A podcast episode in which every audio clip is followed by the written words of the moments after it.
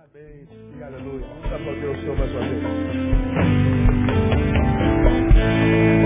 Glória a Deus. Pode sentar. Aleluia. Mateus capítulo 18. Já comuniquei aos irmãos, eu estou voltando algumas palavras minhas. Ah, antigas. É, eu quero todas em DVDs. Estamos distribuindo muitos DVDs Brasil afora. E os testemunhos que nós temos colhido são infindos.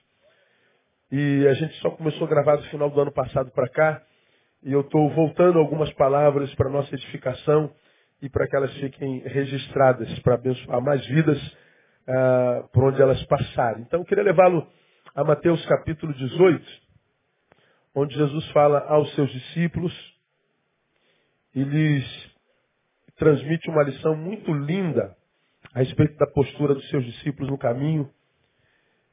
E nesses três versículos, os primeiros do capítulo 18, ele responde a uma pergunta ridícula dos seus discípulos. É, a respeito de quem é o maior no reino dos céus. Deus, quem é o maior? Isso é uma pergunta de gente grande e pequena. Só gente grande e pequena anseia por ser maior que o outro o tempo inteiro. Aí Jesus responde aos seus discípulos assim, ó, naquela hora, chegaram-se a Jesus os discípulos e perguntaram, quem é o maior no reino dos céus? Jesus chamando uma criança, colocou-a no meio, no meio deles, evidentemente, e disse, em verdade vos digo, que se não vos converterdes e não vos fizerdes como crianças, como quem diz, como esta criancinha, de modo algum entrareis no reino dos céus. Portanto, quem se tornar humilde como esta criança, esse é o maior no reino dos céus. Qualquer que receber em meu nome uma criança tal como esta, a mim me recebe. Amém, amados? Ah, deixa sua Bíblia aberta para você me ajudar. Quem é o maior no reino dos céus? Então, essa mania de grandeza quase sempre é produzida por gente que se acha muito pequena. Quem já descobriu o seu tamanho, não tem dúvida disso, não tem desejo de ser maior e nem tem crise de chamá-lo de menor. Ele já se conhece. Ele já cresceu, já encontrou seu lugar no mundo. Ele já sabe qual é o seu lugar no mundo, ele já sabe para que nasceu. Ele já se resolveu consigo mesmo porque já se encontrou com o Senhor. Já está debaixo da luz, já se conhece, já foi revelado a si mesmo. Então, a, a pessoa que se encontrou, porque se conheceu, porque debaixo da luz de Deus, você já aprendeu que quando a gente está de fato debaixo da luz de Deus, a primeira coisa que essa luz faz é nos apresentar a nós. Se eu entrei na luz, bom, as trevas são dissipadas, eu me enxergo. Quando eu me olho no espelho, eu me discerno totalmente. E nós aprendemos, quando falamos sobre isso, que quando alguém se enxerga de fato, de verdade, a primeira palavra, a única palavra que sai da boca é aquela que saiu de Isaías. Ai de mim. Não há como uma pessoa que se enxergue produzir. Sabe com quem você está falando? Eu sempre respondo, sei, com um cego que não se enxerga. Que pensa ser mais do que é. Porque quem se enxerga, de fato, de verdade, a única coisa que pode falar é o que Isaías falou, ai de mim. Porque sou um homem de lábios impuros e habito no meio de um povo de impuros lábios. Falei, Deus, se eu sou isso que o Senhor está me mostrando, o que sobra para mim é juízo. Juízo. Então, ai de mim. Quem se enxergou, produz ai de mim, só pode olhar para o outro com misericórdia. Porque se eu sou esse traste que eu sei, e o Senhor não me fulminou, eu não posso desejar o mesmo para um semelhante. Então a gente sabe que a ausência de misericórdia entre os homens é produto de cegueira. É alguém que não se enxerga. Quando alguém pede juízo sobre o outro, é porque não tem noção do juízo que merece. E mais, não tem noção da graça debaixo da qual está. Porque se eu tenho noção debaixo da graça da qual estou e só, só estou em pé por causa dela, eu nunca vou proclamar juízo sobre a vida de ninguém. Jamais. Então essa ausência de misericórdia, de graça, isso é tudo ausência de gente que não tem a menor noção do que seja evangelho, não se enxerga vive, vive um, uma doença de visão grave e não entendeu o que Jesus disse aos seus discípulos. Os discípulos estavam do lado de Jesus, mas não se enxergavam ainda. Aí Jesus está num canto e eles estão aqui confabulando. Não, mas quem é o maior? Não, eu ganhei mais gente para Jesus. Não, eu sou pastor, você é presbítero. Não, eu sou batista, você é assembleano. Não, eu sou da Universal, você é metodista. Não, mas eu sou do sexo masculino, você é feminino. Ah, não, mas eu, não, não, mas eu, eu, eu me converti primeiro, sou mais antigo que você. Não chegaram num acordo. Bom, vamos tirar a dúvida com o mestre. Mestre, a gente está com um problema sério aqui. Qual é, meus filhos? A gente está querendo saber quem é o maior. Pensa na cara de Jesus. A gente está querendo saber quem é o maior no reino dos céus.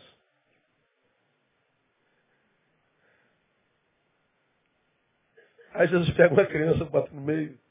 Vocês estão querendo saber quem é o maior? Vocês não estão nem dentro ainda. Vocês têm que se preocupar em entrar no reino dos céus. Agora, se vocês não se converter, se converterem e se transformarem como essa criança, numa outra mensagem, eu disse, se vocês não se converterem e evoluírem ao ponto de se transformarem à semelhança dessa criança, nem no reino do céu vocês entram. Vocês estão preocupados em serem o primeiro, em serem os melhores, vocês nem dentro estão. Vocês precisam se converter. Agora, de conversão, é, de qual conversão Jesus está dizendo? É, Jesus está falando do espírito de competição, e o espírito de competição qual é? O desejo de superar o outro. Tem gente que vive competindo. Rapaz, é impressionante como é que a gente vive competindo.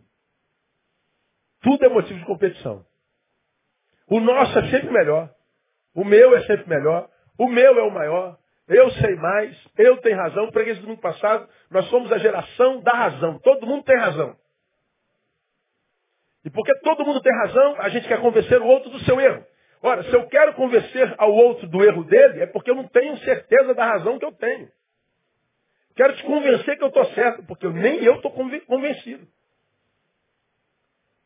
Aí Jesus está dizendo, se vocês não se converterem desse espírito de competição maldito, se vocês não se resolverem consigo, se vocês não se libertarem desse desejo de superar o outro, que revela a realidade da baixa autoestima de vocês, se revela a realidade da visão é, tacanha que vocês têm a respeito de si mesmo, que revela, na verdade, a meninice de vocês, nem no reino do céu vocês entram.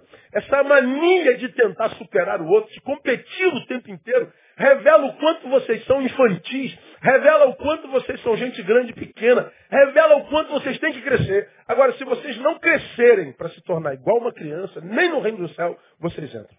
Por crescer para se tornar igual uma criança.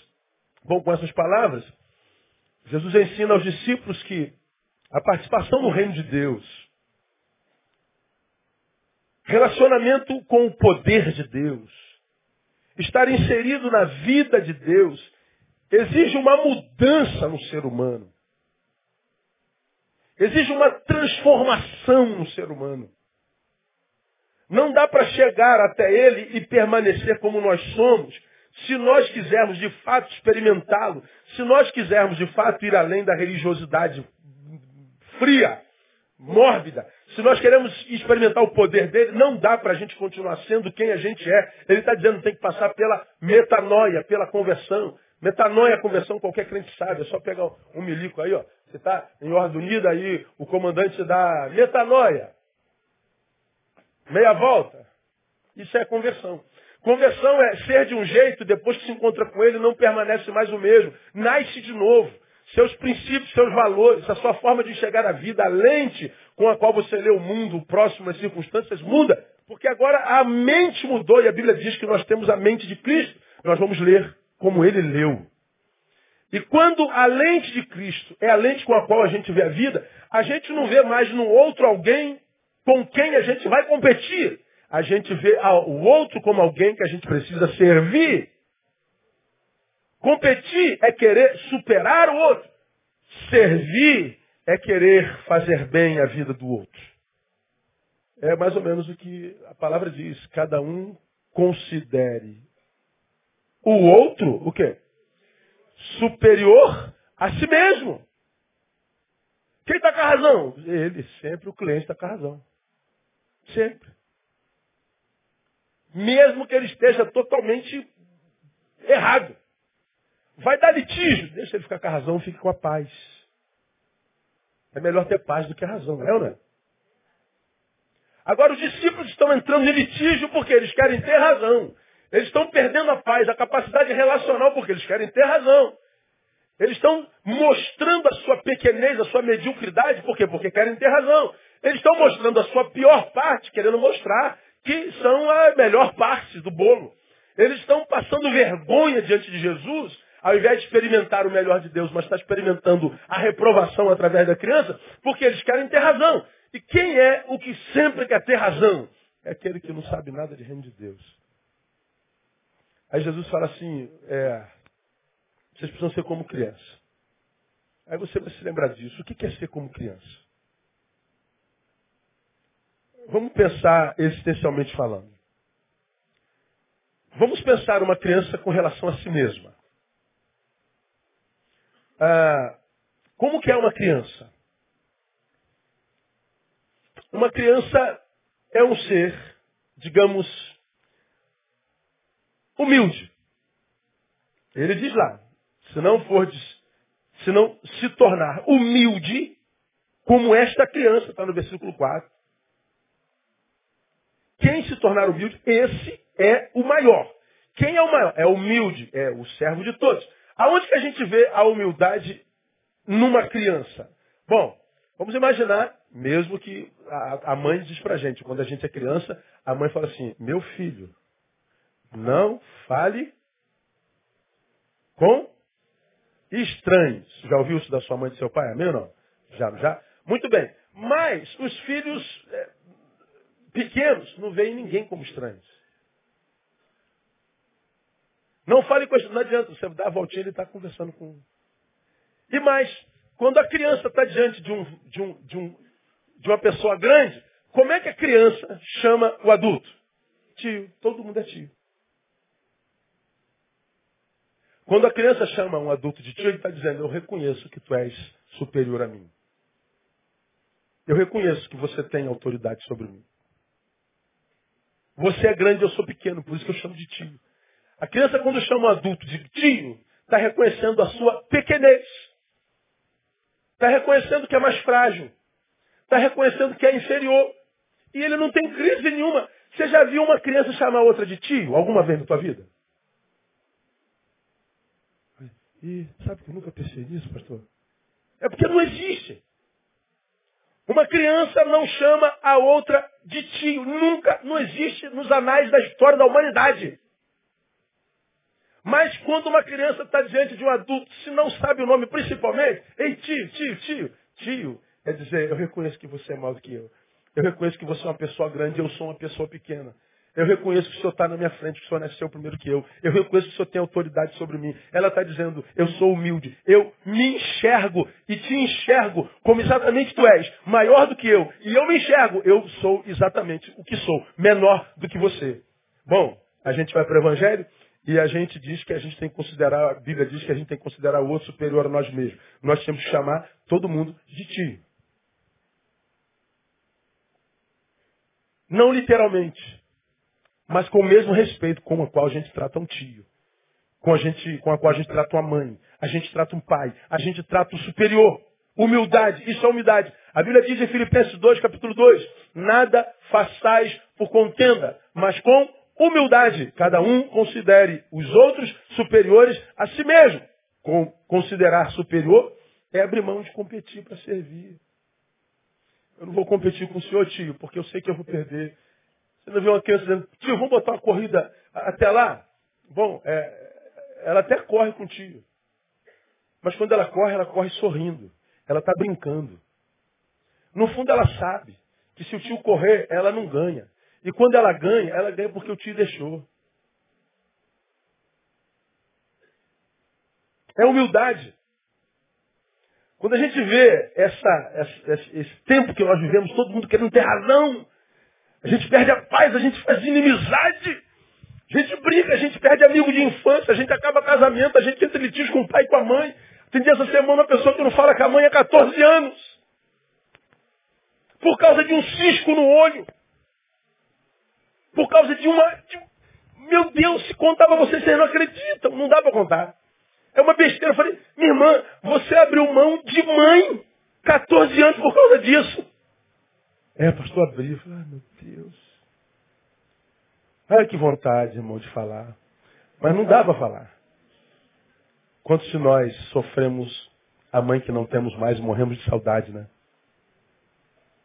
E ela tem, e não lambe a mãe, não baba a mãe, não curte a mãe, não é amiga da mãe, por causa de uma discussão boba, porque a mãe não lhe deu razão. Perdeu a mãe por causa do desejo de ter razão, por causa de soberba, por causa de humildade. Poderia ter voltado e perdoar a mãe. Mãe sempre perdoa. Mas cadê a humildade dos filhos, dos órfãos de mãe viva? Dos órfãos de pai vivo, por opção, portanto. Orfandade opcional. Orgulho. Solidão opcional. Tem gente que não tem amigo. Por opção, porque orgulho. Porque não tem humildade de dizer me perdoa. Aí a vida vai virando as costas para quem fez opção pela solidão, por quem fez opção pela orfandade, por quem fez opção por viver uma vida que não vale a pena, por causa de orgulho, falta de humildade, por falta de simplicidade. E aí a vida vira as costas, envelhece, está no buraco. Só diz Deus, porque tu permitiste uma coisa dessa. Eu não permiti nada, filho. Foi opção sua. Porque está na minha vida desde sempre. Se você não for como uma criança, não tem reino dos céus. E qual é o problema de não estar no reino dos céus? Porque o reino tem um rei. E o rei é Deus. Se eu não tenho reino, eu não tenho relação íntima com ele. Ser como criança é ser humilde. Ser humilde. Ao invés de competir, servir. Ao invés de competição, serviço. Porque é o serviço que faz a vida valer a pena. É o serviço que justifica a nossa existência. Por que, que o desemprego, por exemplo, faz tão, tão mal ao ser humano? Ah, ah, porque a gente não tem como pagar as contas. Não, não é só isso. O emprego não traz só pão para a mesa. O emprego traz algo tão importante quanto. O que, que o emprego traz? Dignidade. Você pode conversar com um grupo de estranhos em algum lugar, a gente fala sobre um monte de assunto. Daqui a pouco vem uma pergunta: o que você faz? Aí quando você está desempregado, você diz: no momento eu estou desempregado. Dá uma vergonha, né? Mesmo que não seja opção sua. Mas saber que está todo mundo alocado na sociedade, está todo mundo servindo, todo mundo trabalhando, e você está desempregado, mesmo que você tenha acabado de almoçar, o pão está lá, chegando de alguma forma. Mas o, o trabalho dignifica. Eu faço isso, eu faço aquilo, eu produzo isso. O meu lugar na sociedade é esse. Eu tenho função. Eu estou alocado na sociedade. Eu tenho uma razão para ser. Então, o, o, trabalho, ele não traz só pão, ele traz dignidade. E, e por que, que tem tanta gente fora do seu lugar do mundo? É soberba, cara. Soberba. Tantos talentos nos bancos das igrejas por gente que optou por não servir mais, porque fez um diagnóstico errado de uma relação que o feriu. Tanta gente vivendo sozinho, abriu mão da família por causa do diagnóstico errado, por causa de um litígio equivocado. Tanta gente que faz opção porque abandonou pela solidão, pela orfandade, só porque faltou a criança dentro. Ter um espaçozinho para chamar alguém de tio, alguém de senhor, para dizer eu errei, eu reconheço o meu lugar. É, é, eu sei quem eu sou. Agora, quais são as pessoas geralmente que têm problema com autoridade? Já viu aquela pessoa que não obedece ninguém, não obedece Deus, não obedece pai, não obedece mãe, não obedece pastor, não obedece policial, não obedece nada. Ele é o pipa voado, ele é o revoltado sem causa. Ele... Quem é? Quem é essa pessoa? Ah, são as, as pessoas que têm problema de autoestima. São as pessoas que têm muito problema em se ver no espelho, porque não gostam do que vem. E não tem nada a ver com estética, tem a ver com estima. Bom, porque não se ama, porque inconscientemente não se acha capaz de ser amado por alguém, porque não se ama, o que, que ela faz? Ela trata com ódio. Ela trata com ira, ela trata com rebelião. Na verdade, é uma forma de chamar atenção. Tem um videozinho, painel. Joga no, no, joga no Google aí, não sei se você já viu. Se não achar, não tem problema. Tem, bota lá um cachorro é, irado e amedrontado que é acalmado. Sei lá, é um cachorrinho que está no, no, no, canto é, e alguém tentando pegá-lo. Já viu? E ele tenta. Bravo. Mas aí a pessoa vai fazendo um carinhozinho nele. Não é amigo. Não faz isso. Aí no vídeo está dizendo assim, é como Jesus faz com a gente. A gente está com medo, tremendo, agressivo. Ah, aí alguém reage com a mesma agressão, a gente reage com mais agressão, e ele faz mais agressão, mas mais agressão. Se alguém quebrar o ciclo da agressão e do ódio, se alguém passar a mão na cabeça e disser, amigo, amigo, o ciclo do ódio permanece.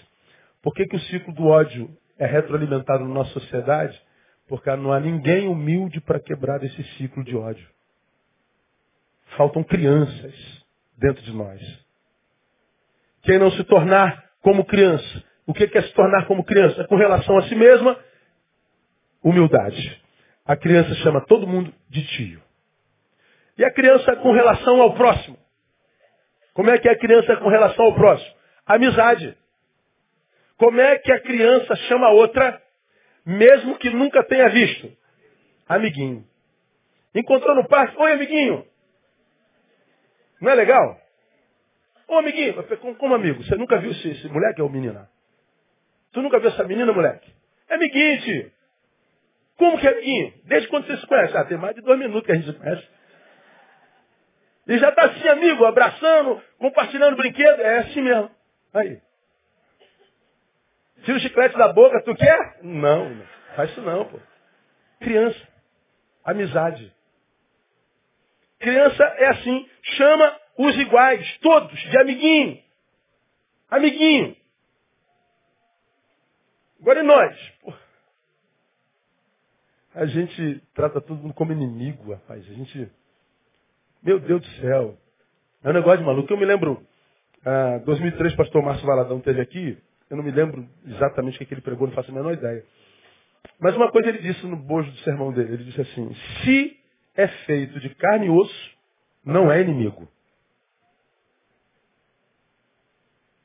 Tem carne e osso? Tem, então não é teu inimigo. Quem é feito de carne e osso aqui? Então, ah, aqui, bota, bota o vídeo aí, bota o vídeo aí. It's okay. Thank you.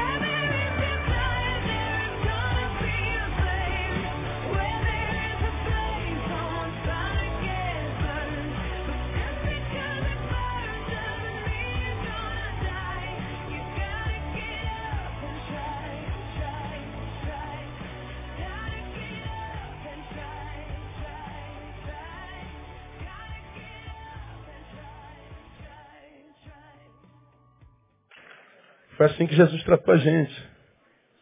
A gente queria morder todo mundo, acabar com todo mundo. Calma, amigo. Ah, é. Cafunézinho. Ah, ser criança é isso aí. É acreditar que nem todo mundo quer matar gente, nem todo mundo quer botar coleira na gente. Tem gente que ama. Pessoas como esse cara me dão esperança na humanidade. Eles são minorias. Mas eu me encontro com eles o tempo todo no caminho. Encontro com gente que não vale nada. Sempre rosnando, vociferando, querendo. Aí vira e mexe no caminho de cada, de 10 em 10 quilômetros, tu acha um cara desse. Que tem paciência. Que dá segunda chance. Que acredita no potencial. Que vê um lixo, mas sabe que tem uma pérola dentro. E dá a terceira chance, a quarta chance, a décima chance. De modo que a pessoa, se se perder, se perdeu por opção, não porque não lhe deram oportunidade. Então, para que, que você acha que existe igreja no caminho? Para que a gente é, acolha essa gente, igual esse cachorro, fazendo besteira o tempo todo, e aí a gente dá segunda chance.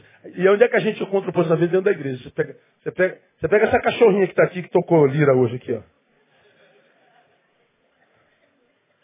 Mas chegou muito para. Calma, meu filho, calma. Pastor, agora tá maluca. Não, ela tem potencial, deixa ela, deixa ela com a maluquice dela aí. E daqui a pouco sumia, daqui a pouco voltava toda, tudo cheio de, de, de, de. Meu Deus, voltou de novo, voltei. Aí eu ia embora de novo. Aí voltava a décima vez. Tá aí, ó. Nem colheira tem mais, tá ali soltinha, tá correndo. Não é? É só a patinha que está quebrada, é verdade. É assim que a gente faz. Humildade, simplicidade. O evangelho é muito simples. E com relação ao próximo, amizade, amiguinho.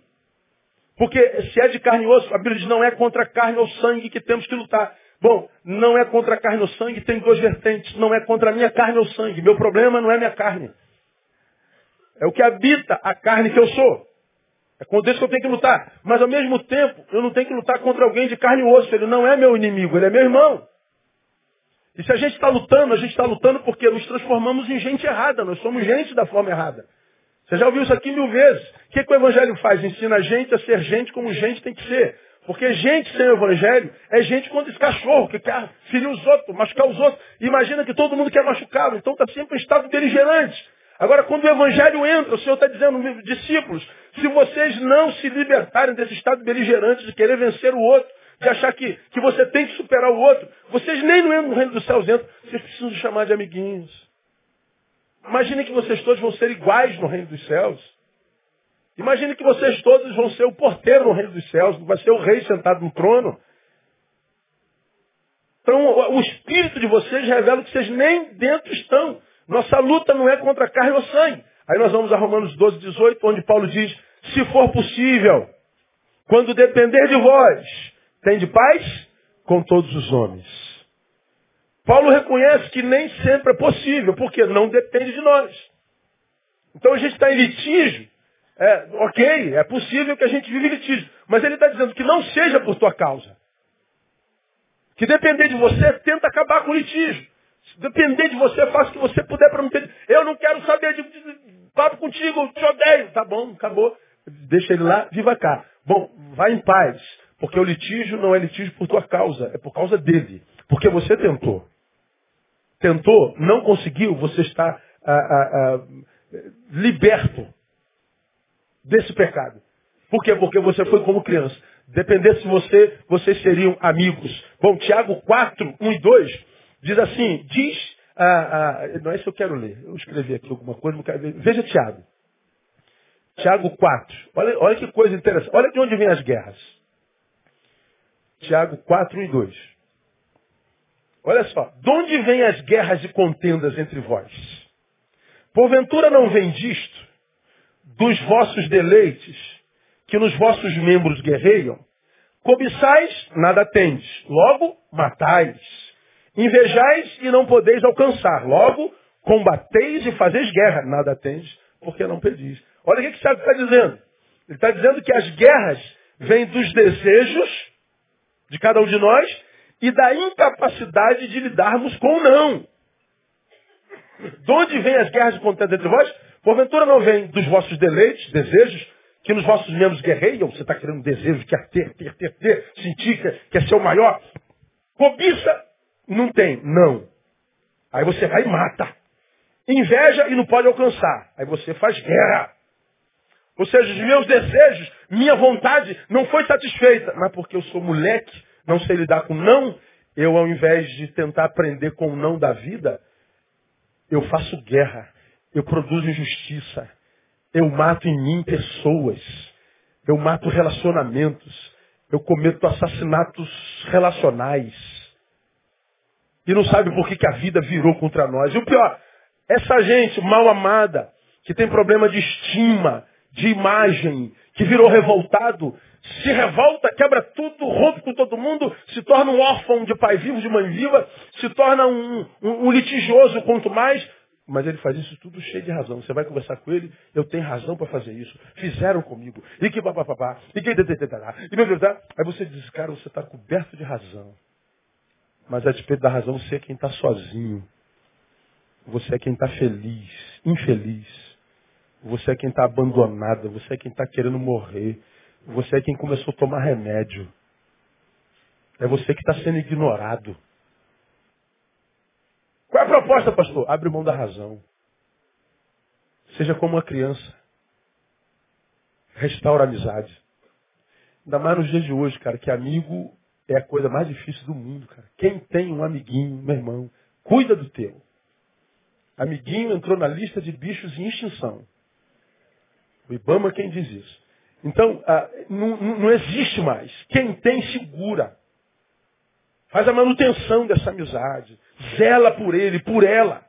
Porque vai chegar uma hora que a solidão vai ser uma obrigação, porque a gente não vai ter mais como se relacionar. Mas o Senhor está dizendo, se você não se tornar como uma criança, com relação ao próximo, chamar de amiguinho, nem no reino do céu você entra. E com relação às coisas, como é a criança com relação às coisas? Bom, as crianças preocupam-se apenas com o necessário para hoje.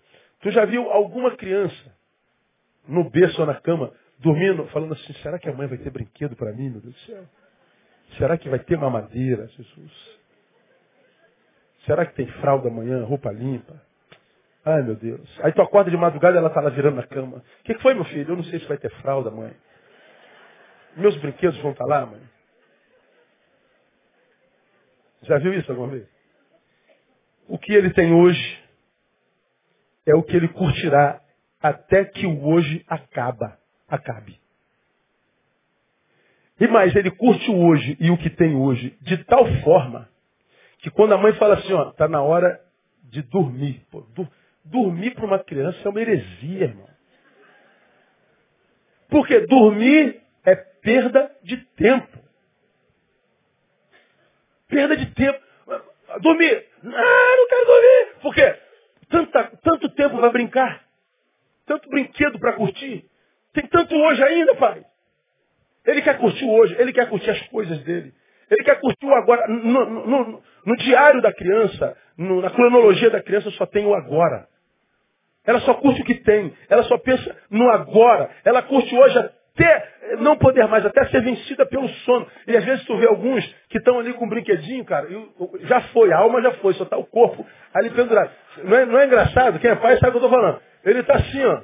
Mas ele briga com, com sono. Ele, ele, caraca, ele dorme, moleque. Ele não dorme, ele briga com sono como se o sono fosse o capeta querendo me pegar. Ele dorme. Por quê? Porque ele quer curtir o dia. Ele quer curtir o agora. E nós? Abrimos mão do dia por causa da qualidade dele. O dia está ruim? Esse dia não presta. Como que não presta?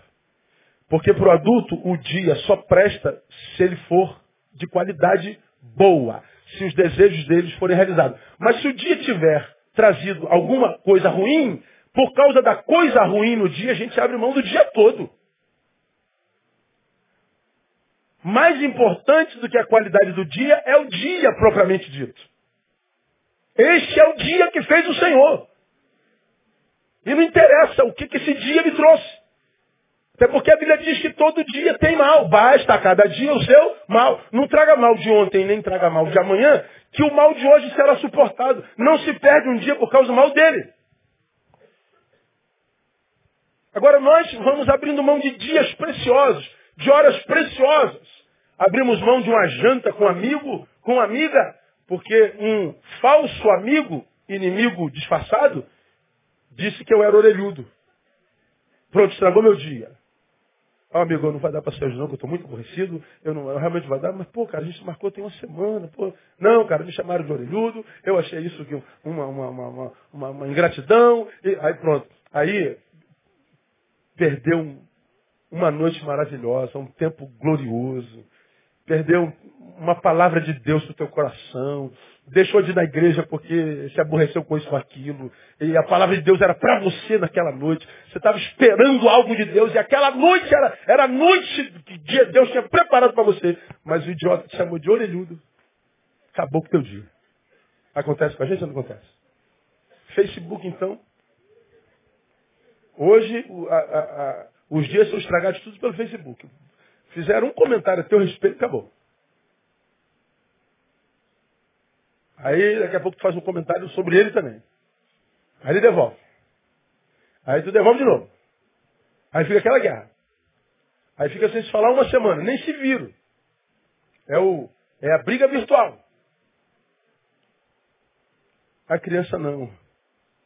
Nós não encontramos crianças desesperadas, com incertezas.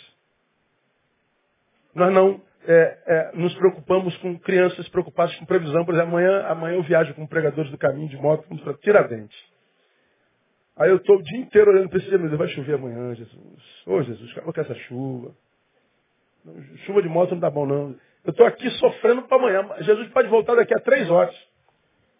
E eu já estou estragando o dia de hoje por causa da chuva de amanhã. Tu já viu criança, amanhã a gente vai piquenique. Tu já viu criança, amanhã vai chover? Nem gente quer saber chover, cara. Ele vai mergulhar na lama. Ele vai correr na chuva, ele não quer nem saber. Ele curte o dia, ele não sofre por antecipação. Jesus está dizendo, se você não fizer como ele, você perde muitos amanhãs na tua vida. Para a gente terminar. Como é a criança com relação ao pai? Total dependência. Total. Ampla, total e restrita dependência.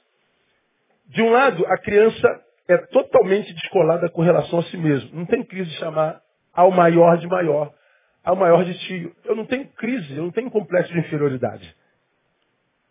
Do outro lado, a criança não tem nenhum problema com relação ao próximo. Não tem crise existencial, relacional. Todo mundo é amigo, todo mundo é gente boa. Por outro lado, a criança não tem nenhuma crise com relação às coisas.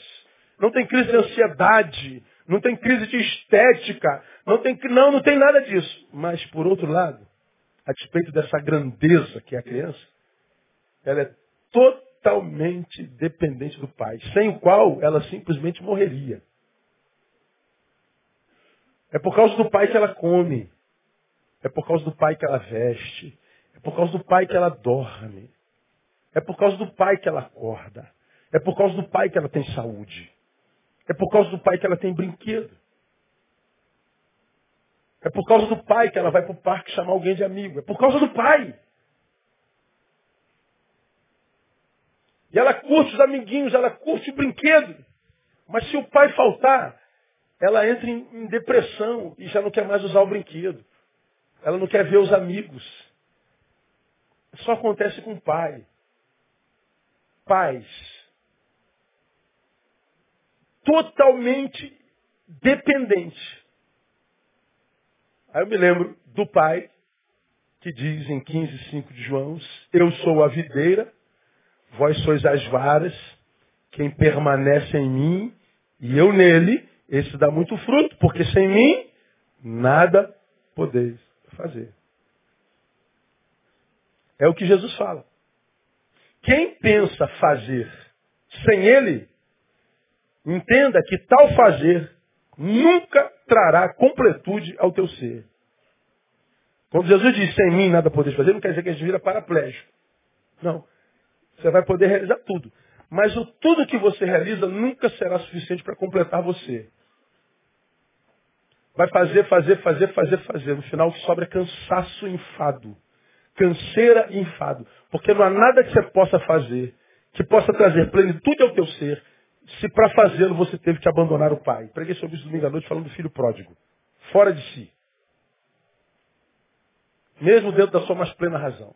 Fora de si. Mesmo é, com as suas a, a, emoções perfeitamente equilibradas. Fora de si. Por que fora de si? Porque é, pensou ter do lado de fora da casa do pai alguma coisa mais preciosa do que tem na presença do pai. Saiu cheio da grana, acabou no chiqueiro, numa porcaria de vida.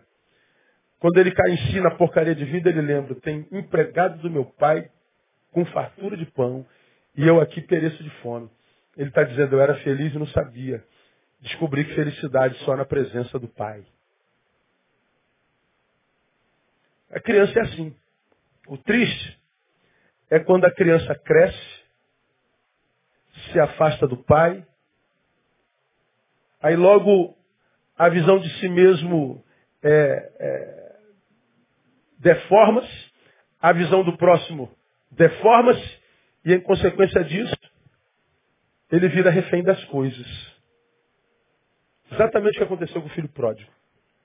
Cresceu, se afastou do pai, a visão de si do próximo deformou-se e ele passou a valorizar a herança mais do que o pai. Bom, ele nunca teve tanto dinheiro, nunca foi tão pobre. Com o pai, nunca pegou dinheiro algum na mão, pelo menos igual aquela quantidade, mas nunca foi tão rico.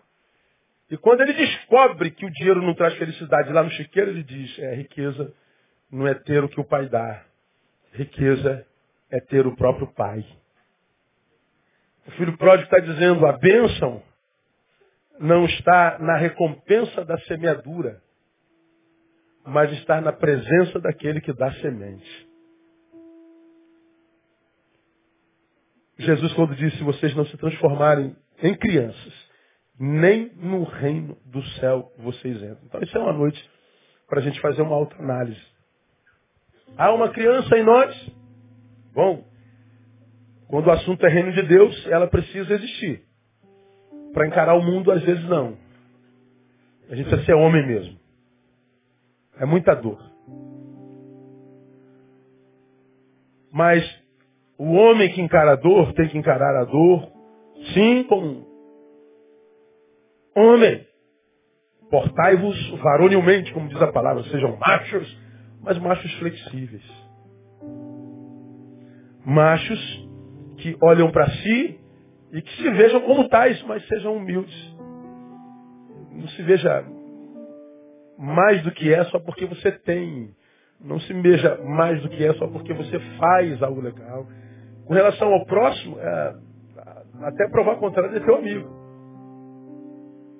com as coisas, lembrem, você só precisa o que você precisa para hoje. Com o pai, jamais se afastar dele.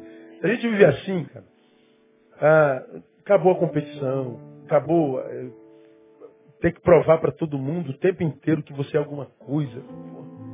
A bênção é não ter que provar nada para ninguém. Porque você já se convenceu. Então você se convenceu, não precisa provar mais nada para ninguém.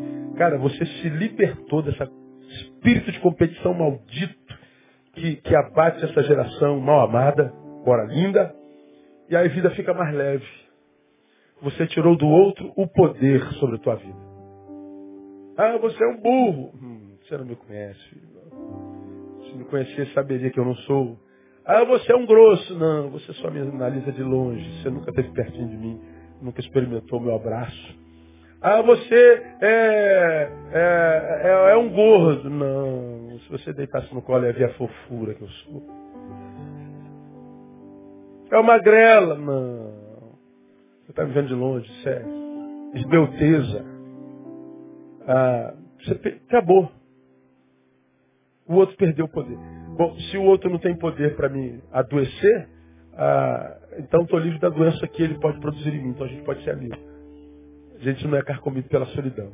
A minha oração, meu desejo, meu sonho, minha esperança é que Deus nos ajude a evoluir ao ponto de nos transformarmos em algo semelhante a uma criança. Porque só como criança a gente entra no reino dos céus. Portanto, a porta do reino dos céus é baixinha. Você tem que baixar a bola, você tem que diminuir para entrar. Não é problema nenhum. Porque a Bíblia diz que todo aquele que se humilhar será exaltado por ele. Que Deus possa se exaltar no caminho no nome de Jesus, por causa da tua humildade. Vamos aplaudir.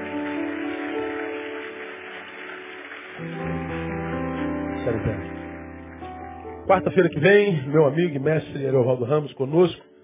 Eu, se eu fosse você, eu não perdia não. vai ser benção. Vamos orar.